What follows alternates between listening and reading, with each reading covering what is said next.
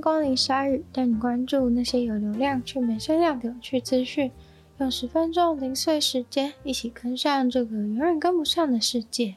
西班牙奔牛节是他们非常盛大的活动之一，但是竟然在西班牙东部的庆典当中发生了严重的事故，有三位男子直接在奔牛的过程当中受到重伤死亡。其中两位男子分别一位是五十岁，另一位是四十六岁。这两人是被牛暴力的撞上之后受重伤死亡。这两人的事件是发生在西班牙东部的港都瓦伦西亚。另一个死亡的案例是发生在阿利凯特附近的一个村庄。一位来自法国的观光客，六十岁，在奔牛节的时候意外的被一只牛给撞上。结果马上就送到医院，在加护病房里面救治了许久之后，最后还是死了。奔牛节这个活动听起来非常的热血，很疯狂，也很好玩，但是可想而知，当然也是非常的危险的，因为基本上活动的内容就是一大群人被牛追着跑的游戏。人在前面狂奔，这些超过半吨重的斗牛在后面穷追不舍，是西班牙非常传统的活动。很多小镇每年都会举办，也每年都会吸引大批的观光人潮前来观赏这个盛事。最有名的一场奔牛节是在西班牙北部的城镇潘普洛纳。这个长达一周的节日，每天早上都有一场人被牛追的活动。总共会有六只斗牛在八百五十公尺的赛道上面追着人跑。其实光听这个活动，应该就可以想象，一定会有人受伤吧？尤其是很难确定那些牛今天的心情怎么样，有可能他心情不好，被人逼着玩这种鬼游戏，还被强硬的拖上场。那这种情况下，很有可能就会出事。历年来也多少都有人真的被撞死，不过短短的时间内就有三个人身亡，还是不太常见。詹姆士韦伯太空望远镜才刚亮相没多久，马上就发现了一个已经存在了一百三十五亿年的银河系。这个银河系取名叫做 Glass Z 十三。这个银河系可以追溯到宇宙大爆炸之后的三亿年，比目前为止所有观测到的东西都还早了一亿年左右。在照片中看到的光，是人类从未见过的最最久远的一道光。看着越遥远的星光，就是在看着越久远的过去。目前只有确定这个银河系是在宇宙的最早的那个阶段所生成的，但是没有办法知道它确切的年龄，只能知道它是在宇宙爆炸之后的第一个三亿年间。这个银河系的照片并没有在 NASA 上周的第一波照片释出里面公布。是等到从红外线转成可视范围的处理完毕之后，才给大家看到。上面呢，可以看到是一块红色的斑点，中心是白色的，这个就是遥远宇宙中的一部分，称为哈勃深空。一个研究团队总共包含了二十五位天文学家，他们已经把这个新发现发布在科学期刊上面了。虽然说这个内容还是需要经过同台审查的程序。但是发现新银河系的消息已经在天文界引起了轩然大波，很多天文学家都说，虽然通常都是会等到过了同侪审查才开始庆祝才对，但是这次的东西看起来是真的蛮具有说服力的。而且其实另外也有一个团队在分析了相同的数据之后，得到了同样的结果，这也让他们对自己的成果更加的有信心。人类要发现那种久远到大爆炸之后三亿年内的东西非常的困难，原因是因为距离真的超远。当他们的光触及地球这边的时候，早就已经被宇宙膨胀的拉伸，变成落到了光谱当中的红外线区域。而这个韦伯太空望远镜就是配有侦测这些遥远红外线的能力，而且解析度很高。天文学家想要研究的话，就是要从这些红外线资料里面去分析，从一大堆数据里面找到不寻常的部分，借此发现超远的银河系。那个银河系里面有可能有十几亿颗恒星。发现新银河系的詹姆士韦伯望远镜是有史以来制造过最厉害、最厉害的太空望远镜。未来大家也期待它应该还会发现更多更酷的东西。七十年来第一次，印度的森林里面终于出现了猎豹。这次有八只猎豹从纳米比亚运送过来印度。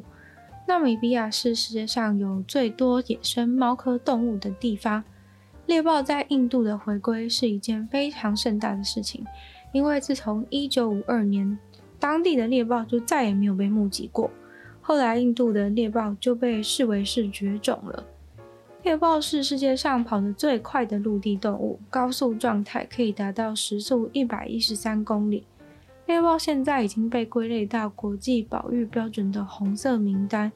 全世界只剩下七千只猎豹还在野外生存。不过，要把八只猎豹从纳米比亚运到印度，其实并不是什么简单的任务，所以实际上双方花了整整两年的时间在沟通要怎么运送猎豹。